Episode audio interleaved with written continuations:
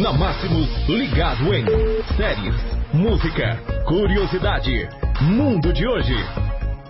Terça-feira, dia 12 de novembro de 2019, mais uma edição do Ligado em aqui na Máximos. Hoje falando sobre economia, propostas do governo. Reforma muda valores de contribuição para a Previdência. Saiba quanto você vai pagar.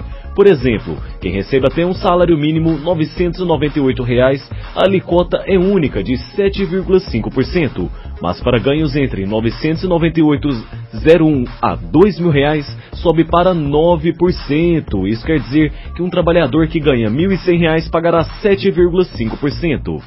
Sobre o que paga o mesmo de 998 cai a diferença de 74,85, mais 9% sobre os 102 reais, que excedem o valor de 9,18. Ou seja, no total ele pagará 84,3, o que corresponde a 7,64 do seu salário. Onde você estiver, tamo junto. Máximos FM.